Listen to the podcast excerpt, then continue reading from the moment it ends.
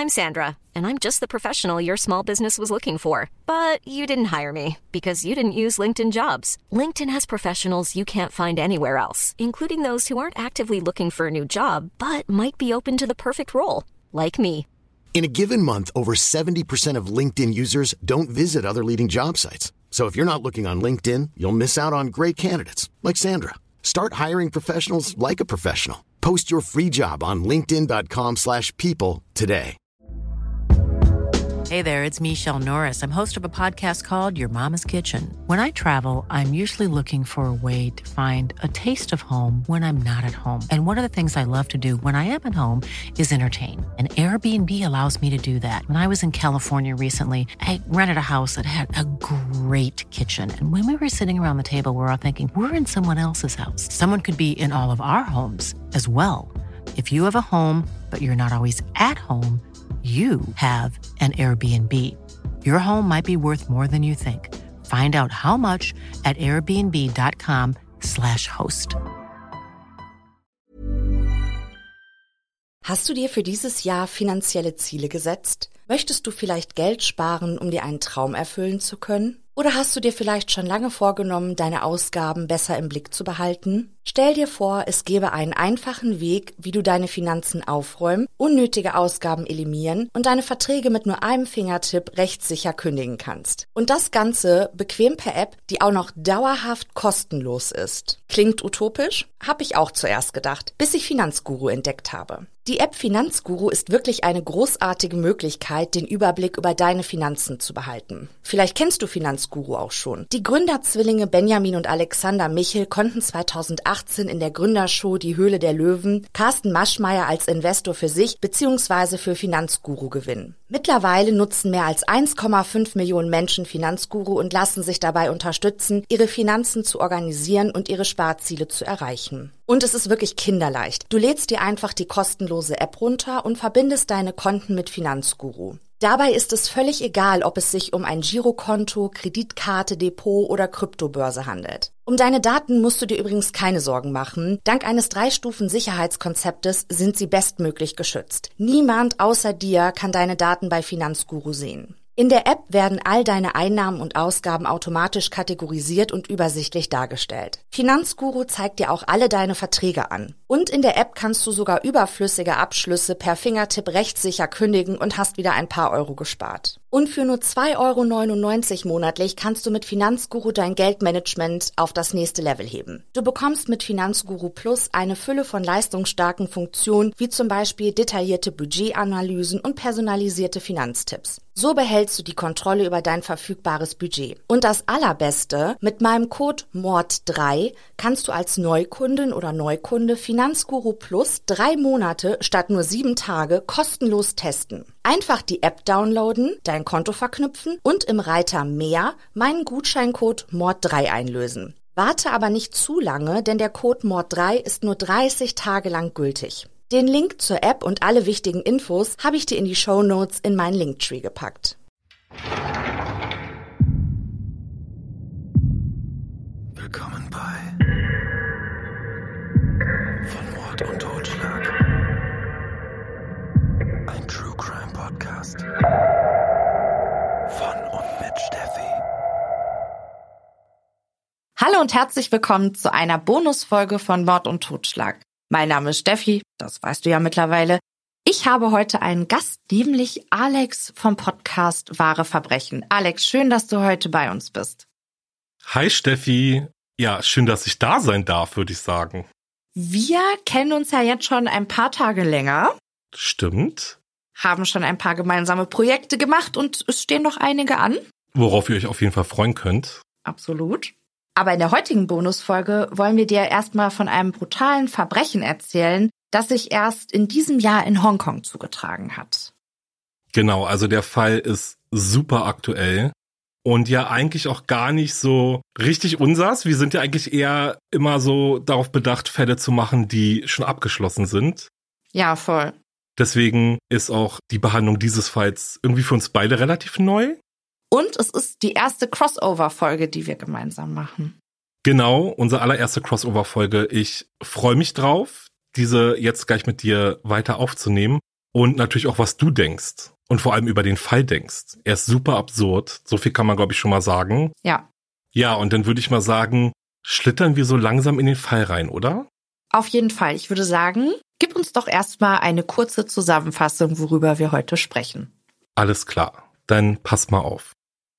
Es war Mittwoch, dem 21. Februar 2023, als die 28-jährige Modeinfluencerin Abby Choi als vermisst gemeldet wurde. Die Behörden reagierten schnell und so konnten die Ermittler bereits nach vier Tagen klären, was der bekannten Frau zugestoßen war. Der Fall sorgte weltweit für Schlagzeilen und löste großes Entsetzen in der Bevölkerung aus. Heute geht man davon aus, dass die 28-Jährige keinen Verdacht schöpfte, dass hinter ihrem Rücken eine Verschwörung im Gange war, deren Ziel es war, ihrem Leben ein Ende zu setzen. Bevor wir dir erzählen, was bis jetzt über den Fall öffentlich bekannt geworden ist, haben wir noch eine kleine Ankündigung. Am 10. November kannst du Steffi und mich live in Hamburg sehen. Während einer zweieinhalbstündigen Elbrundfahrt am Abend möchten wir dir von einem Hamburger erzählen, der bei Familie und Freunde als unterhaltsamer Sprücheklopfer und begnadeter Geschichtenerzähler bekannt war. Niemand ahnte etwas von dem Doppelleben des Mannes, der sich im Keller seines Hauses eine Folterkammer eingerichtet hatte. Da es sich bei der Veranstaltung um ein exklusives Event handelt, sind die Tickets limitiert. Nach der Veranstaltung haben wir übrigens auch noch genug Zeit, um ein bisschen mit dir zu quatschen und wenn du magst, können wir auch Fotos zusammen machen.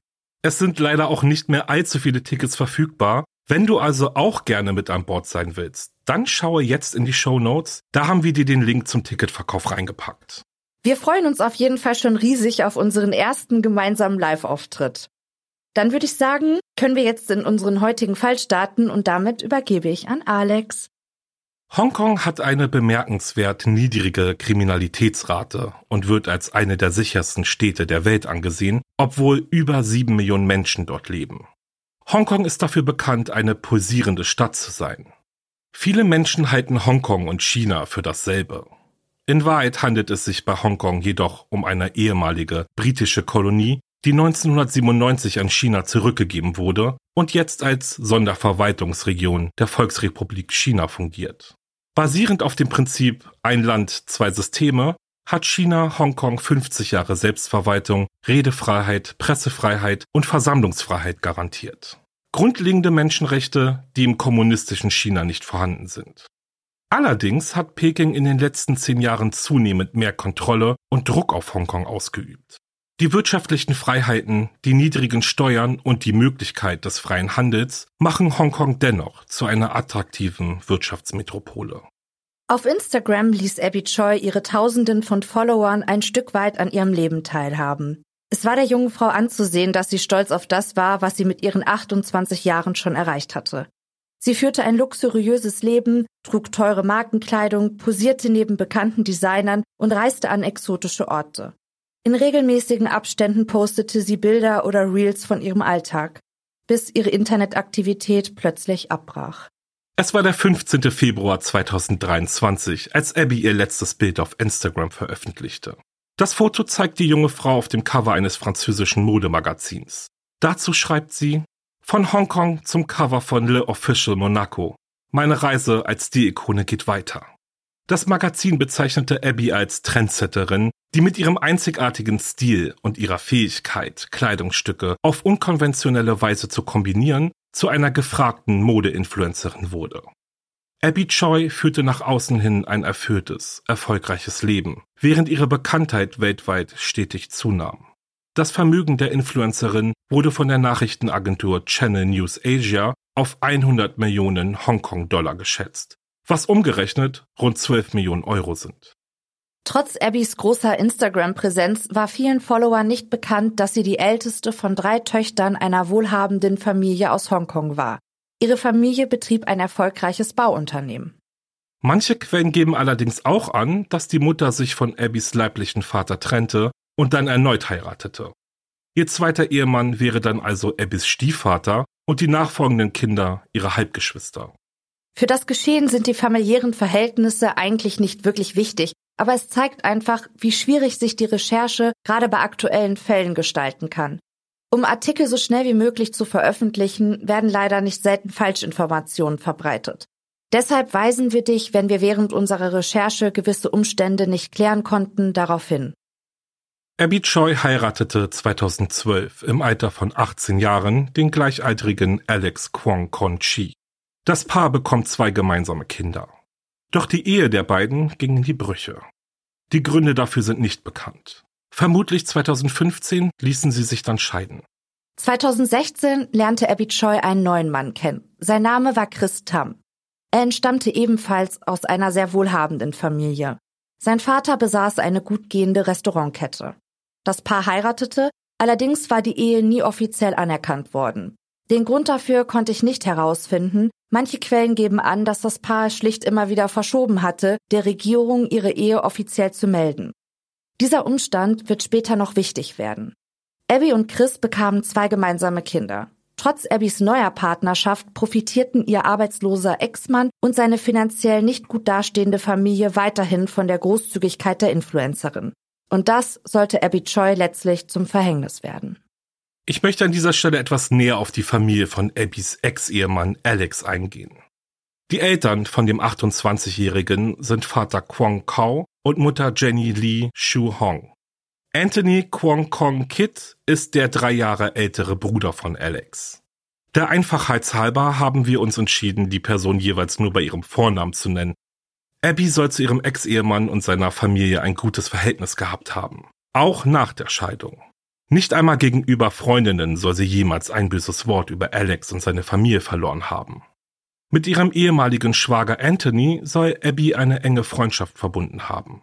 Sie stellte den 31-Jährigen als ihren Chauffeur ein und griff ihm finanziell unter die Arme, als der Mann beschloss, ein Haus zu kaufen. Zudem waren die beiden auch kurze Zeit Geschäftspartner, als sie gemeinsam den Pancake-Stand Bier Bier Snack eröffneten. Das Geschäft ging jedoch pleite. Ihrem Ex-Mann und seinen Eltern finanzierte Abby eine luxuriöse Wohnung in einem exklusiven Viertel von Hongkong. Umgerechnet knapp 10 Millionen Euro blätterte die prominente Frau für das Eigentum hin. Und sie gab der Familie immer ausreichend Geld, damit die ihren ausschweifenden Lebensstil finanzieren konnten. So soll Alex manchmal mehrere 10.000 Euro in einer Nacht verprasst haben.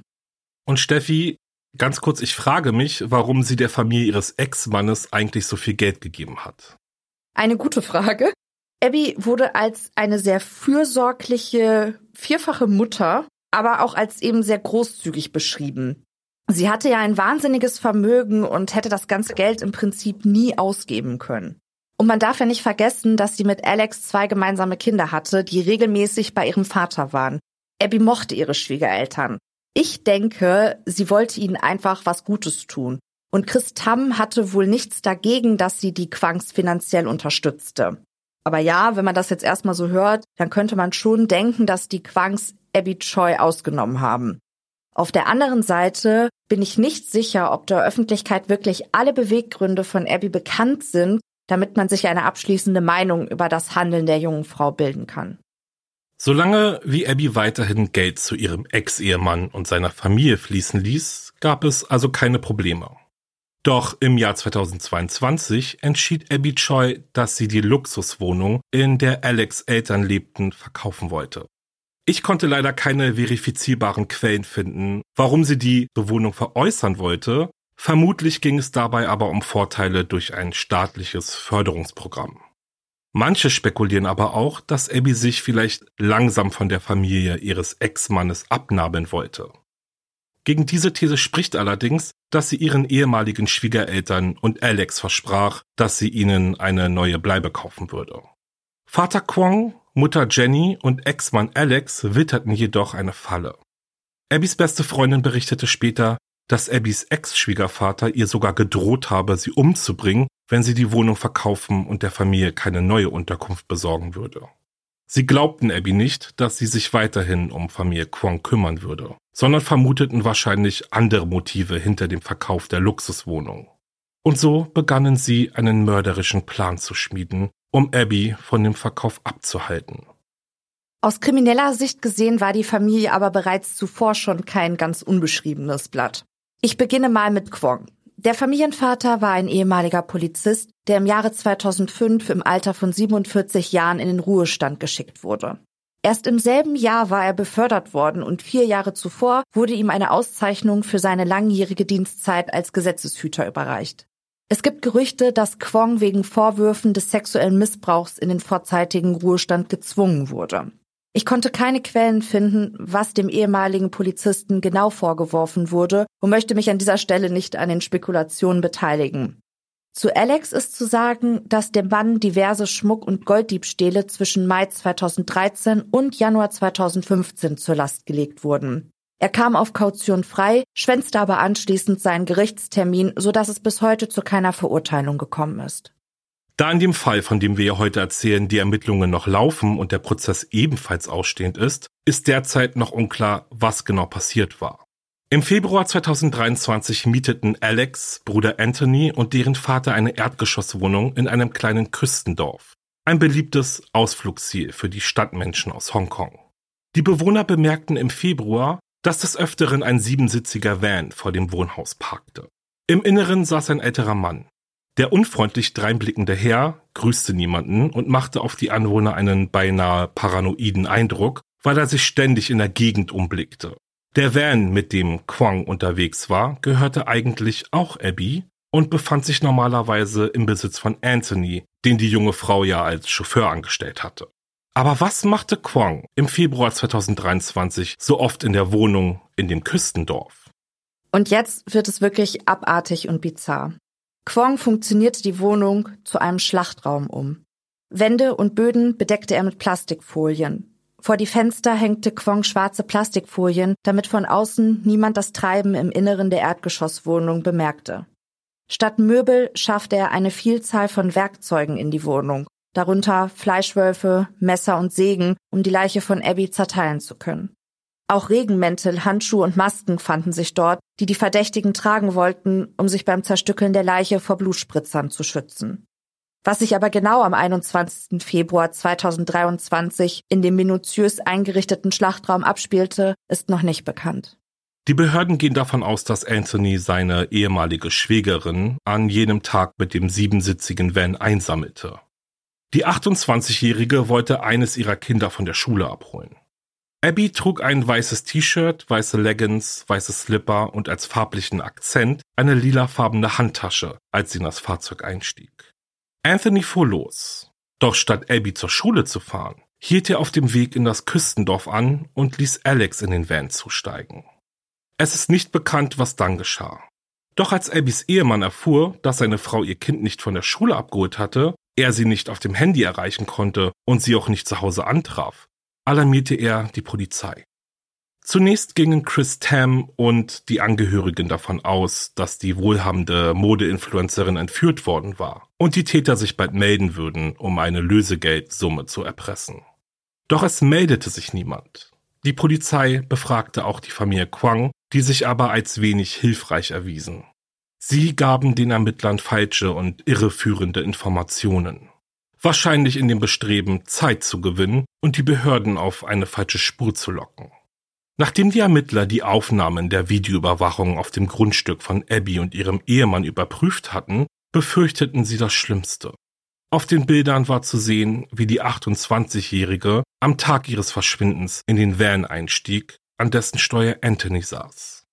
Die Behörden überprüften die GPS-Aufzeichnungen des Autos und bekommen so heraus, dass Anthony mit seiner ehemaligen Schwägerin statt zur Schule in das Küstendorf gefahren war. Sofort schwärmten Dutzende Polizisten in das Dorf aus. Sie befragten die Anwohner und überprüften die Aufnahmen der Überwachungskameras an Gebäuden und baten die Bewohner um die Aufzeichnungen ihrer Dashboard-Kameras, die in Hongkong mittlerweile obligatorisch sind. Nur 24 Stunden nachdem die Polizisten ihre Ermittlungen in dem Küstendorf aufgenommen hatten, hatten sie die angemietete Wohnung der Familie Kwong auch schon lokalisiert. In den Räumen gab es keine Möbel, kein Bett.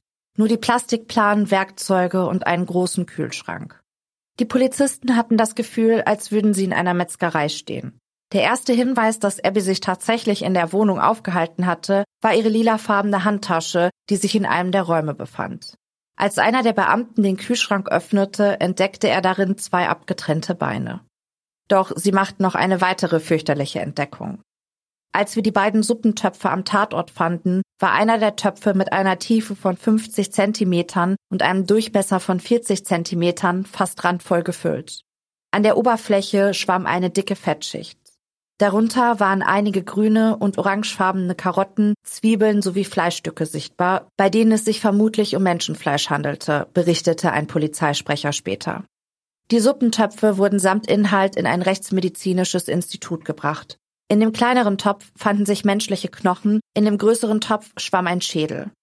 Auf der Rückseite des Schädels wurde ein 6,5 mal 5,5 Zentimeter großes Loch gefunden, das offensichtlich durch stumpfe Gewalt entstanden war.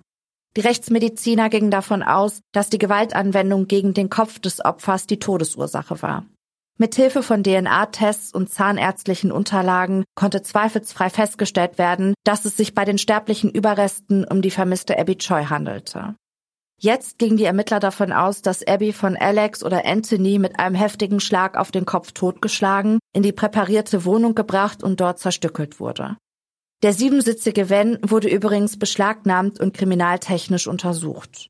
Die Experten fanden Blutflecken in dem Fahrzeug. Eine DNA-Analyse bestätigte später, dass es sich um das Blut von Abby handelte.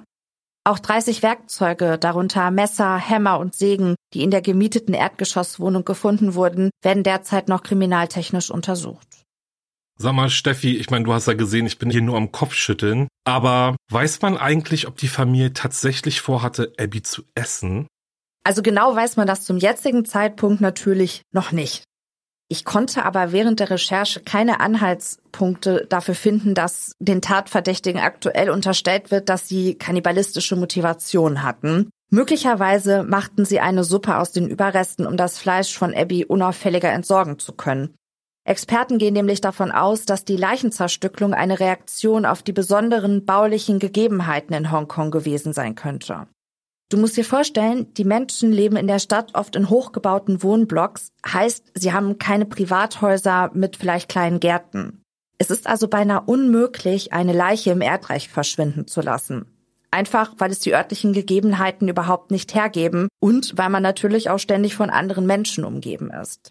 Die Wohnungen in der Stadt sind meist zu klein, um dort über längere Zeit eine Leiche zu verstecken, die ja auch irgendwann anfängt zu verwesen und zu stinken. Und um den Verwesungsgeruch zu verhindern, macht es in ganz dicken Anführungsstrichen Sinn, die Körperteile des Opfers zu kochen oder sie einfach zerteilt in den Müll zu werfen, um es wie Essensreste aussehen zu lassen. Die Leiche mit dem Auto in eine abgelegenere Gegend zu bringen, um sie dort zu verscharen, kommt übrigens auch nicht unbedingt in Frage, da die Menschen, die in der Stadt leben, oft gar keine Fahrzeuge besitzen. Ich denke also schon, dass die Täter Abbys Leiche nicht aus einer kannibalistischen oder gar sadistischen Motivation heraus zerstückelten, sondern einfach deshalb, weil sie den Leichnam schnell und unbemerkt entsorgen wollten. Es ist so absurd, Steffi. Voll. Mir fällt jetzt auch irgendwie gar nichts dazu ein. Ich meine, ich finde es auch super schlüssig, wie deine Gedanken jetzt dazu sind, warum Abby zerstückelt und gekocht wurde. Aber es kommt irgendwie gar nicht richtig im Kopf an. Es ist so absurd und so krass geplant. Also das sind natürlich nicht meine Gedanken gewesen, das waren tatsächlich Experten, die sich darüber Gedanken ah, okay. gemacht haben, weil man muss dazu sagen, auch wenn die Kriminalitätsrate niedrig ist in Hongkong, passieren da natürlich trotzdem mhm. Gewaltverbrechen und natürlich auch Morde. Man erfährt wahrscheinlich auch nicht so viel oder so detailreich davon, kann ich mir vorstellen, oder? Da bin ich jetzt tatsächlich ein bisschen überfragt. Also ich glaube schon, dass die eine niedrige Kriminalitätsrate haben. Kann natürlich auch sein, dass es nicht so nach außen dringt, weiß ich jetzt nicht. Aber wenn Morde geschehen, dann sind Leichenzerstückelungen nicht selten. Und deshalb haben die Experten halt gesagt, okay, also das ist halt den baulichen mhm. Gegebenheiten in Hongkong geschuldet, dass die Täter sich häufig dazu entscheiden, die Leichen dann so zu entsorgen. In Deutschland beispielsweise oder auch in den Staaten, wir haben so viele Wälder. Ja. Da kannst du in Anführungsstrichen mal eben eine Leiche entsorgen. Diese Möglichkeit haben die einfach nicht. Mhm. Ne? Naja, und vor allem, wie ja vorhin schon angeführt, offensichtlich ja auch unheimlich viele Kameras in der Stadt aufgestellt sind. Scheinbar. Ne? Also mhm. Dashcams und Kameras von Gebäuden und weiß ich was, also. Ja, also diese Dashcams, das ist ja hier in Deutschland noch gar nicht so verbreitet und ich weiß auch gar nicht, wie das ist. Ich glaube, du darfst sie zwar haben, aber ich glaube, das Material ist vor Gericht nicht verwertbar irgendwie so. Kann das sein? Ich glaube auch. Also ich bin da auch nicht so tief drin. Also ich habe auch keine Dashcam, aber ich glaube auch, also es wird immer so in Verbindung gebracht. Also Dashcam okay, aber vor Gericht auf jeden Fall kein Beweismittel. Oder schwierig, keine Ahnung, aber auf jeden Fall in Hongkong ist das wirklich gang und gäbe, dass die Autofahrer eine Dashcam haben. Hm. Die Tatverdächtigen Kwong, seine Frau Jenny und Anthony wurden verhaftet. Jenny wird aktuell keine aktive Mordbeteiligung vorgeworfen. Sie muss sich wohl wegen Rechtsbeugung verantworten, Wobei wir im deutschen Recht unter Rechtsbeugung ja eigentlich die vorsätzlich falsche Anwendung des Rechts durch Richter, Amtsträger oder Schiedsrichter bei der Leitung oder Entscheidung einer Rechtssache zugunsten oder zum Nachteil einer Partei verstehen. Andere Quellen geben an, dass die 63-jährige Jenny sich wegen Behinderung der polizeilichen Ermittlungen verantworten muss und von dem Mordplan der anderen Familienmitglieder wusste. Alex konnte zunächst nicht verhaftet werden. Der Mann flüchtete. Der 28-Jährige versteckte sich in einer Luxuswohnung, die von der 47-jährigen Miss Wu angemietet und dem Flüchtigen zur Verfügung gestellt wurde. Okay, warte mal. Du sagst, die Frau war Masseurin? Ja. Und hat den ominösen Namen Miss Wu. Wie kann sie sich denn dann eine Luxuswohnung leisten? Weil ich glaube ja nicht, dass du als Masseurin, wer weiß, was für ein Einkommen hast. Super Frage, habe ich mich auch gefragt und ich glaube auch nicht, dass Masseurinnen in Hongkong so super viel Geld verdienen. Aber pass mal auf, Miss Wu war seit sechs Monaten die Geliebte von Quang. Ihren Arbeitskollegen sagte die Frau, dass ihr älterer Liebhaber, also Quang, also der Ex-Schwiegervater von Abby, ihr Geld gegeben hatte, um sich die Luxuswohnung zu leisten. Das Geld wiederum stammte natürlich von Abby Choi. Und damit schließt sich der Kreis also. Genau. Also hat Abby ja nicht nur ihre Ex-Schwiegerfamilie finanziell unterstützt, sondern nun auch die Geliebten und Partner und wer weiß wem noch. Ja. Alex Flucht dauerte allerdings nicht allzu lange an. Die Polizei löste eine stadtweite Fahndung nach dem 28-Jährigen aus. Sie kamen dem jungen Mann auf die Spur und lockten ihn am Tung Shung Pier in einen Hinterhalt, als er versuchte, mit einem Schnellboot aus der Stadt zu fliehen. Bei sich hatte er eine große Summe Bargeld und mehrere hochpreisige Luxusuhren. Nach seiner Verhaftung wurde Alex auf die Polizeiwache gebracht. Allerdings kamen die Ermittler nicht weit mit dem Verhör des 28-Jährigen, weil dieser plötzlich über Unwohlsein klagte. Alex wurde daraufhin mit einem Rettungswagen in eine Klinik gebracht, kurz Zeit später aber wieder entlassen und in eine Haftanstalt überstellt. Erst kürzlich musste Alex übrigens vor Gericht erscheinen, weil das Verfahren gegen ihn wegen der Diebstähle von 2013 bis 2015 noch ausstehend ist. Allerdings dürfte der Prozess im Moment wohl sein kleineres Problem sein. Ich vermute auch. Da kommt noch ein ganz anderer Prozess auf ihn zu. Oh ja. Übrigens wurden noch weitere Personen im Zusammenhang mit dem Mord an Abby Choi verhaftet. Neben den Eltern Quang und Jenny, den Brüdern Alex und Anthony, wurde auch Quangs geliebte Miss Wu in Gewahrsam genommen. Ihr wird vorgeworfen, einen Mordverdächtigen unterstützt zu haben, wie wir gerade gehört haben. Zudem klickten auch bei Alex Bekanntem, dem 41-jährigen Henry Lam Shun, die Handschellen. Der Mann war Angestellter bei einem Yachtunternehmen. Die Behörden warfen ihm vor, Alex bei der Flucht geholfen zu haben. Und als siebte Person wurde die 29-jährige Irene Pun Hao Jin festgenommen. Auch ihr wurde die Unterstützung eines Mordverdächtigen vorgeworfen. Sie soll nämlich Alex den Mitarbeiter des Yachtunternehmens vorgestellt haben und ihm später bei der geplanten Flucht behilflich gewesen sein. Sowohl Miss Wu als auch Henry Lam Shun und Irene Pun Ho Jin wurden auf Kaution aus dem Gefängnis entlassen. Irene wurde zusätzlich ein Reiseverbot ausgesprochen, um sie daran zu hindern, Hongkong zu verlassen. In Deutschland kennen wir zwar auch den Straftatbestand der Beihilfe, allerdings ist die Gesetzesgebung in Hongkong da nochmal deutlich rigoroser. Denn dort spielt es keine Rolle, ob man die Tat selbst begangen oder nur geholfen hat. Jede Person, die in irgendeiner Weise an einem Verbrechen beteiligt gewesen ist, muss sich dafür vor Gericht verantworten. Es gab auch schon gerichtliche Anhörungen der Angeklagten, Prozess und Urteil sind aber Stand heute noch ausstehend. Die Polizei setzte alle Hebel in Bewegung, um die fehlenden Leichenteile wie Torso und Hände von Abby Choi zu finden.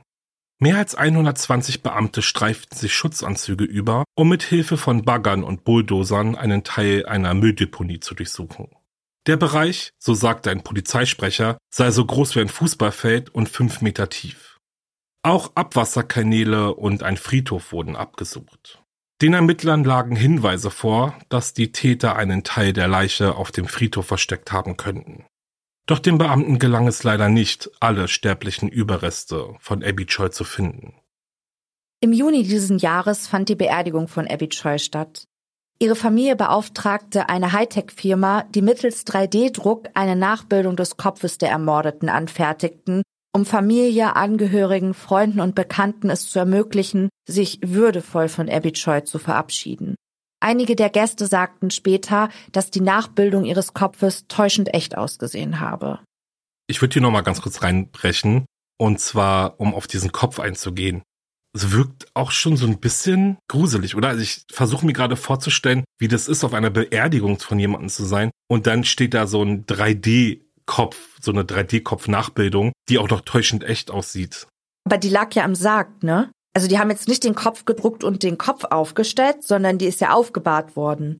Und dann haben sie ihren Kopf mit dem 3D-Kopf ausgetauscht. Ah, okay. Weil der Schädel war ja ausgekocht und zertrümmert. So hättest du sie ja nicht mehr aufbahren können. Ne? Also ich Ja. weiß, in Deutschland macht man das so, dass wenn jemand sehr entstellt ist aufgrund des Todes, da macht man das häufig, dass die zum Beispiel nur den Arm oder die Hand freilegen, Mhm. damit die Angehörigen sich verabschieden können, weil gerade wenn jemand plötzlich verstirbt, dann ist das ganz schwer, das zu begreifen, dass derjenige nicht mehr da ist. Und da kommt es Ja. auch her. Greifen, begreifen. Dieses Anfassen und dieses Fühlen, dass Mhm. der Körper kalt ist, dass der Körper steif ist, das ist nicht für alle, aber für viele sehr, sehr wichtig. Also ich weiß es ja jetzt, haben ja viele mitbekommen, was mit meinem Papa passiert ist. Und auch da war das ganz, ganz wichtig für mich, Ja, ihn nochmal anzufassen und das selber zu fühlen, weißt du? ja, Also ich kann mir das schon vorstellen, wenn die Angehörigen einfach das Bedürfnis da nochmal haben, das auch selber, also ich meine, am Gesicht werden sie es jetzt nicht gefühlt haben, aber dieses Leblose, weißt du? mhm. Und ich glaube, dass es auch für die Angehörigen gut war. Die wissen ja nun mal leider, wie Abby Choi gefunden wurde und was mit ihr angestellt wurde. Einfach nochmal so ein bisschen Frieden zu schließen, zu sagen, okay, jetzt ist sie vollständig, sie ist hübsch. Weißt du, wie ich das meine? Ja, ja, ich verstehe schon. Also sie, wie du ja sagst, vollständig einfach nochmal gesehen zu haben Ja, und irgendwie genau. zu vergessen, ah, okay, ne, ja, der Kopf war eigentlich abgetrennt, zertrümmert, verkocht, ja. sondern sie dann einfach nochmal so im Ganzen zu sehen. Verstehe, ja. Genau. Ich weiß jetzt nicht, ob die das in Hongkong auch machen, dass die Toten anfassen. Das weiß ich jetzt nicht. Mhm. Nee, weiß ich auch nicht.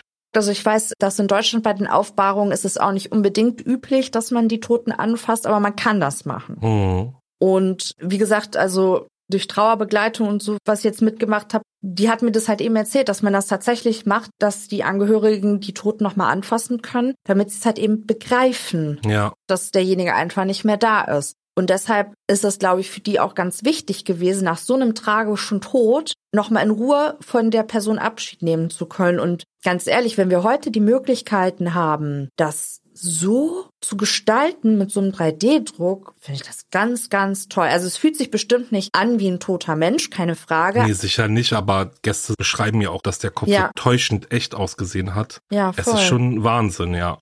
also ich fand, als ich das gelesen habe, dachte ich, boah, schön, dass das möglich ist. Ja. Kurz nach der Ermordung kamen die beiden Kinder, deren Vater Alex war, zu Abbys Eltern. Chris Tam sagte später gegenüber Reportern, dass er sich nun nicht nur um seine leiblichen, sondern auch um seine Stiefkinder kümmern will. Weiß man eigentlich schon, welche Strafen die Angeklagten erwarten könnte? Im Moment sprechen ja tatsächlich alle Beweise gegen die Angeklagten, so dass man ja schon fast von einer Verurteilung ausgehen kann.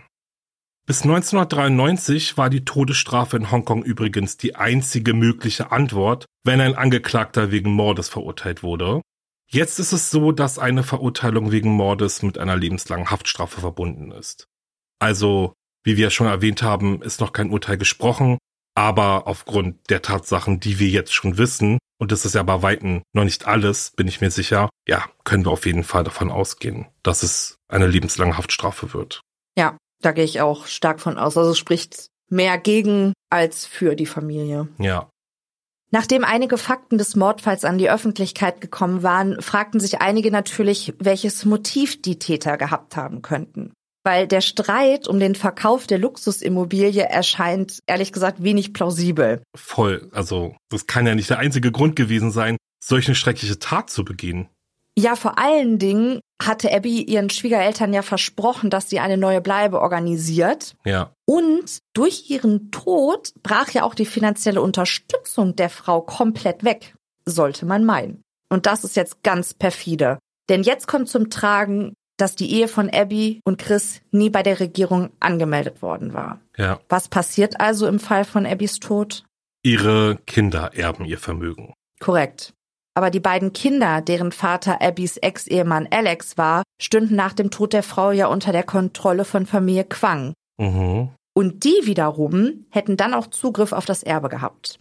Also wäre der Geldfluss nicht versiegt. Allerdings sei an dieser Stelle auch nochmal gesagt, das ist eine mögliche Theorie zum Mordmotiv. Aber ich könnte mir durchaus vorstellen, dass die Anklage so argumentieren könnte. Das wird sich dann aber zeigen, wenn es zum Prozess kommt. Ich konnte allerdings noch keinen Hinweis finden, wann der nun genau stattfinden soll. Aber wenn das Verfahren abgeschlossen ist und es ein Urteil gibt, ich denke, dann machen wir noch mal eine gemeinsame Folge, Alex, oder? Also definitiv werden wir noch eine gemeinsame Folge machen, weil wir müssen den Fall definitiv noch einmal richtig beenden. Und es gibt, glaube ich, oder es wird sicherlich noch eine Menge geben, die nachzuverfolgen ist. Und ich glaube, diese Theorie, von der du eben gerade gesprochen hast, hört sich für mich persönlich jetzt gerade auch super plausibel an. Also diesen schrecklichen Plan zu schmieden, zu verfolgen, um dann letztendlich an das Vermögen über die Kinder ranzukommen. Ich frage mich einfach, die waren ja jetzt schon ein paar Jahre verheiratet, warum die die Heirat nie bei der Regierung angemeldet haben. Ja. Ob das wirklich stimmt, weißt du? Natürlich, wenn das stimmt, dann ist das Motiv total plausibel. Aber Aber ich habe mich das auch gefragt, also weil ich meine, wir kennen es ja hier, wenn wir hier heiraten, wir müssen ja, also unsere Ehe ist ja sowieso erst gültig, wenn wir standesamtlich heiraten. Das heißt, natürlich stellt sich die Frage, wie ist das in Hongkong? Oder haben die einfach nur zeremoniell geheiratet dann? Also vielleicht, weiß ich nicht, bei einem freien Priester irgendwo an einem schönen Ort und haben sich halt einfach irgendwie ein Versprechen gegeben. Also es hört sich ja dann irgendwie auch so an, wenn wir jetzt mal so von unserem Wissen, was so die Ehe betrifft, ausgehen. Ja, aber in Deutschland ist es ja nun mal so, wenn du die Ehe eingehst, dass du ja auch gewisse rechtliche Befugnisse hast. Und ich weiß halt nicht, wie es da ist. Aber ich konnte auch nichts großartig dazu finden. Es bleibt tatsächlich einfach der Prozess abzuwarten, schauen, was dabei nochmal rumkommt. Da wird's ja wirklich spannend. Ich meine, gut, jetzt hat Chris Tam mir sich ja bereit erklärt, sich um die Kinder von Abby und Alex zu sorgen, zu kümmern, sie aufzunehmen. Dahingehend wird's aber auch nochmal spannend, ob er tatsächlich auch überhaupt das Recht bekommt, das zu tun. Aber es ist ja keiner mehr da. Na gut, es sind ja noch ihre Eltern noch am Leben, ne, von Abby. Also ich kann mir auch vorstellen, dass die Obhut da eher zu den Großeltern geht. Also so wäre es doch hier. Also ich kann mir nicht vorstellen, dass man hier sagt, okay, es kriegt der Lebenspartner, ne, der jetzt auch nicht der leibliche Vater ist. Also das, was man weiß, ist ja, dass er ein gutes Verhältnis zu seinen Schwiegereltern hat, Hm. Die ja nun auch schon ein bisschen älter sind. Ja, Und ich glaube schon, dass es auch in deren Interesse ist, dass die Kinder zusammenbleiben. ja, Ob er die Kinder jetzt schon hat, das weiß ich nicht. Er hat halt nur gesagt, er möchte sich um die Kinder kümmern. hm. Und irgendwer muss es halt machen, weil Familie Quang ist ja wirklich komplett hinter schwedischen Gardinen. Und die Mama lebt nicht mehr. Hm. Also so viele Optionen gibt's ja auch gar nicht, die sich jetzt um die Kinder kümmern könnten. Nee. Ich meine, so vom Stand des Wissens, den wir jetzt haben, scheint es ja auch nur als die wirklich beste Lösung, das so zu regeln. Ne? Dass die Kinder zusammen sind. Chris Tam als der Ehemann, deren Mutter sich jetzt auch bereit erklärt, sich um die Kinder zu kümmern. Also, das wäre eigentlich nur die einzig richtige Entscheidung von dem, wie gesagt, was wir jetzt halt wissen. Ja. Ich würde gerne nochmal auf die Tatsache zu sprechen kommen, was die Beihilfe betrifft. Weil das ist ja wirklich ein super spannender Punkt. Dass in Hongkong ja das Recht gilt, hast du Beihilfe zu einer Straftat begangen, bist du genauso strafbar Ja. wie derjenige oder diejenige, die die Tat an sich ja eigentlich begangen hat. Genau. Das ist schon wirklich sehr spannend. Kennen wir ja hier jetzt nicht. Und aus dem amerikanischen Recht, wo ich ja jetzt zum Beispiel auch viele Fälle gemacht habe, eher auch nicht so. Also ich weiß, dass es dort einen Paragraphen gibt, der tatsächlich Mittäter, die Beihilfe zu einer Tat geleistet haben, schon strafrechtlich auch verfolgt, aber jetzt nicht auf der gleichen Ebene. Ja. Also bei uns ist es ja auch so, dass du ja auch für Beihilfe belangt werden kannst, aber Ja. du wirst ja nicht so bestraft wie der Haupttäter sozusagen. Und da sind die dann doch schon deutlich rigoroser. Das sieht man ja auch. Es sind ja insgesamt, Sieben wurden jetzt festgenommen. ja, und da sind ja Leute drunter, zum Beispiel die Masseurin, Miss Wu, die im Prinzip nur ihre Wohnung zur Verfügung gestellt hat. Ne? Also Ja. die hat ja gar nicht unmittelbar was mit der Tat an sich zu tun. Ja. Oder Irene, die ja eigentlich nur den Kontakt zu dem Mitarbeiter der Yacht oder des Yachtunternehmens hergestellt hat, stand jetzt, also stand des jetzigen Wissensstands. Spannend auf jeden Fall. Also dahingehend bin ich auf jeden Fall sehr gespannt, wie dann auch so die Mittäter oder die Beihelfer belangt werden. Alex, unsere erste gemeinsame Folge. So komisch. Ja, voll, voll. Also ich meine, wir kennen es ja schon etwas länger, können wir hier auch mal sagen. Ja. Aber genau. Generell auch eine erste Folge mit einem Gast, also in meinem Podcast auf jeden Fall. Ich war ja schon mal zu Gast, aber absolute Premiere, Steffi. Du Ja. bist der allererste Gast Hup, hup. bei Wahre Verbrechen Podcast und ich bin super gespannt, wie ihr die Folge, die gemeinsame Folge fandet. Und ich hoffe, ihr freut euch jetzt vielleicht einfach noch ein bisschen mehr auf Hamburg, uns dann zusammen zu sehen, zusammen live zu sehen, auf den Fall, der super spannend wird. Ja, der wird richtig gut. Ich freue mich schon so, so sehr auf den Abend. Das kannst du dir gar nicht vorstellen. Es wird richtig gut. Ich mich auch. Vor allem nochmal, ne, der ist auch so super cool geplant. Also irgendwie, es ist November, es ist dunkel, es ist kalt, wir machen eine Hafenrundfahrt und dann wir beide erzählen von einem Kriminalfall. Also es wird super werden. Ja, wir freuen uns auf jeden Fall auf euch. Nochmal danke, dass du da warst und auch überhaupt diesen Fall mit mir besprochen hast, weil er ist ja super aktuell. Es ist ja sowieso dann immer schon schwer mit so wenig Information, in Anführungszeichen wenig Information, aber zumindest auch mit dem Wissen zu starten, dass man eigentlich noch gar kein Urteil hat und Ja. dann so einen Fall zu besprechen.